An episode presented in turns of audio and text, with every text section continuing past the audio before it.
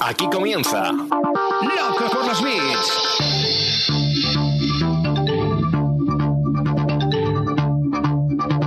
El podcast de e-commerce y marketing online de Emiliano Pérez Ansaldi.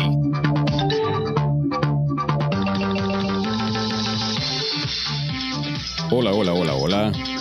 ¿Qué tal estás hoy? Muchas gracias por escuchar este nuevo episodio de Loco por los Bits.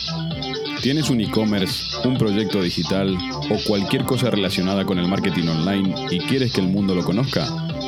Déjame un mensaje en mi página web emilianoperezansaldi.com o escríbeme por cualquiera de mis redes sociales y estaré encantado de hacerte una entrevista. Comenzamos esta segunda parte de la temporada 1 con un problema que trae de cabeza a todas las personas que gestionamos publicidad tanto en redes sociales como en cualquier otra plataforma. Se trata de la atribución. ¿A quién le agradecemos o a quién le echamos la culpa cuando tenemos éxito o cuando fracasan nuestras campañas de publicidad online? Así que bueno, bienvenidos a esta curva final del año 2021 de Loco por los Bits. Empezamos. A ver si te suenan todos estos problemas.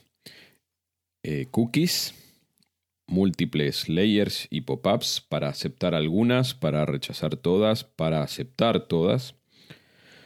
Los cambios en el iOS 14 que hace que por defecto una persona que utiliza un dispositivo de Apple no deje rastro de su navegación.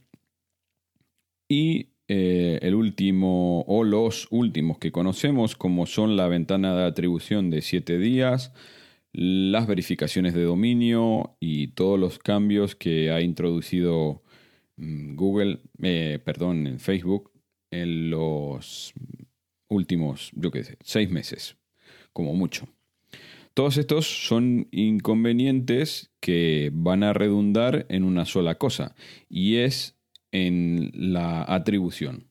Cada vez se nos hace más complicado mm, ya no solamente todo el proceso anterior de, de creación de una campaña, eh, por supuesto la parte de gestión diaria también, sino que ahora en el momento de analizar la campaña y verificar la atribución que tienen cada uno de los canales en nuestros resultados, vemos cómo mm, al final todo se traduce casi que en un acto de fe, porque no, no sabemos exactamente qué plataforma y mucho menos qué campaña ha dado como resultado una conversión en nuestra, en nuestra campaña de publicidad online. ¿Vale? ¿Y qué pasa con todo esto? Bueno, lo principal que nos pasa y como resultado inmediato de todo lo que os estaba contando antes, y es que el coste por adquisición va en aumento en general. ¿Por qué? Porque antes nosotros podíamos saber exactamente eh, qué plataforma o qué campaña exactamente nos estaba mejorando los datos de venta y entonces por supuesto podíamos potenciar el presupuesto en una campaña y no en otras, o en una plataforma y no en otras, ¿vale? Y de esta manera aprovechar mejor los recursos que teníamos. Pero ahora, como no sabemos con tanta exactitud exactamente cuál es la atribución, estos costes eh, de adquisición van en aumento. Una, otra de las cosas que seguramente habéis visto eh, si estás gestionando campañas de publicidad online es que la atribución a tráfico directo se ha incrementado casi que por dos, ¿sí? se ha duplicado. ¿Y esto cómo puede ser? Y esto, claro, puede ser porque, primero, eh, una persona puede comprar directamente sin haber aceptado las cookies, eh, una persona puede comprar una vez superada la, la, sesión, una persona puede comprar una vez superada la ventana de atribución de 7 días de Facebook y todo eso hace que esta persona que había dejado la pestaña abierta con tu página web o tu tienda online, eh, al momento de hacer la compra esta atribución pase a ser como canal directo. Y por supuesto que no es así. Eh, otra de las cosas que, provoca esto es que estemos tanteando casi a ciegas qué pasa si apagamos un canal eh, de manera intermitente. ¿no? Por ejemplo, mm, estamos haciendo campañas en, Google Ads eh, enfocadas obviamente a comportamiento y a contexto y resulta que decimos, bueno, al parecer mm, Facebook Ads o, en Instagram no me están resultando las campañas, las voy a apagar porque no me salen rentables. Y resulta que apagamos estas campañas y vemos cómo nuestros datos de, de conversión caen en picado. ¿Esto qué quiere decir? Que si bien a lo mejor no se estaban atribuyendo esas ventas a estos canales, cuando teníamos las campañas activas, sí que de alguna manera eh, influían en la conversión final que teníamos para esas campañas. ¿Y qué podemos hacer ante todo este panorama? Bueno, la primera noticia que tengo que darte, creo que ya te la estarás imaginando, nada va a volver a ser como antes. No vamos a poder tener las posibilidades de analizar cuál es exactamente la atribución que han tenido nuestras campañas. Pero bueno, sí hay algunas cosas que se pueden hacer por lo menos para tener un poquito más de certidumbre. El primer consejo es mm, armar las campañas con un orden, ¿sí? Que tengan unos objetivos claros y un público objetivo claro. Y eh, aquí hay un consejo que parece obvio, pero que me lo sigo encontrando cuando hago auditorías, y es que las campañas son gratis. Entonces, no hagas una campaña que sea un cajón desastre. Haz muchas campañas bien segmentadas para diferentes públicos, para diferentes objetivos y después puedes sí analizarlas con un poquito más de criterio porque va a ser más fácil, no vas a tener un batiburrillo ahí de palabras claves, de públicos, eh, de audiencias. Entonces el primer consejo, a pesar de que parece una tontería, es eh, crear muchas más campañas y mucho más eh, segmentadas. Esto parte de un consejo también que es obvio y es eh, armar una estrategia antes. ¿sí? Yo las hago, por ejemplo, en papel y con boli. Armar una estrategia de cuál va a ser el, recorrido publicitario que puede llegar a tener un usuario y tener esa estrategia bien definida de antes. ¿Vale? Otra de las cosas es que hay que poner justamente muchísima más atención a las audiencias, definir mucho mejor las audiencias.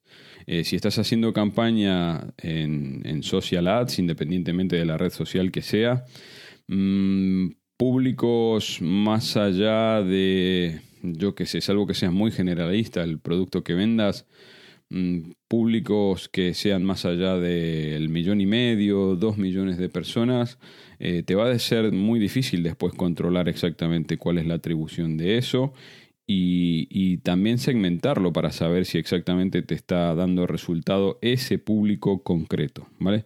Si tienes un público, yo qué sé, de 22 millones de personas, mm, te va a ser complicado después saber exactamente de esos 22 millones de personas de público potencial cuáles son realmente tu público objetivo. Entonces eso, acotar mucho más las audiencias. Después, una cosa que a mí particularmente me hace mm, muchísima ilusión y me da mucha alegría y es que hay que poner muchísima más atención a las creatividades. ¿sí?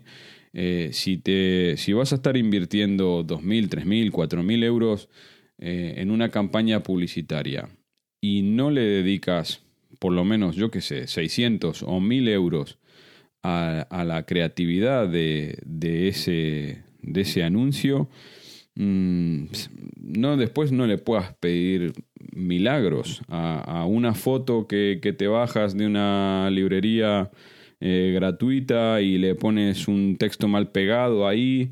Mm, no le pidas milagros, ¿vale? Invierte mucho en las creatividades porque además vas a necesitar eh, diferentes creatividades según el objetivo no va a ser la misma creatividad para un objetivo de visibilidad que para uno de conversión, que para uno de tráfico. ¿sí? Entonces, eso, muchísima más atención a las creatividades y por supuesto, pegado a las creatividades, vienen los copies. Cúrrate los copies, ¿vale? Parece como que la gente ya no lee, pero cúrrate los copies. Otra de las cosas también que estamos viendo ya desde hace bastante tiempo es que las creatividades estáticas funcionan peor que los vídeos y las creatividades animadas. Entonces, vale, no te puedes crear un vídeo, créate un GIF cortito con una sucesión de imágenes y de textos en movimiento, yo qué sé, piénsate algo como para llamar un poquito más la atención y que no sea una imagen estática tu creatividad, ¿vale?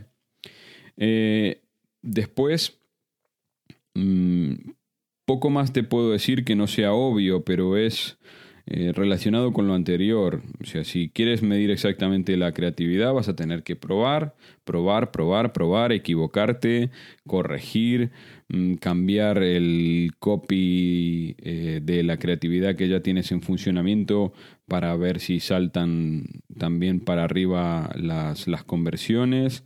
Mm, así que eso parece, parece un consejo tonto, pero eh, es el más real que te puedo dar. Prueba, prueba, prueba, equivócate, cambia las creatividades. Cuando veas que la frecuencia ya pasa de 4 aproximadamente, eh, cambia las creatividades, ¿sí? sobre la misma campaña cambia las creatividades, a ver si suben las conversiones, ya digo, cambia los copies, eh, separa las palabras claves en, en Google Ads, arma conjuntos de palabra clave más pequeños y créate otro grupo de anuncios.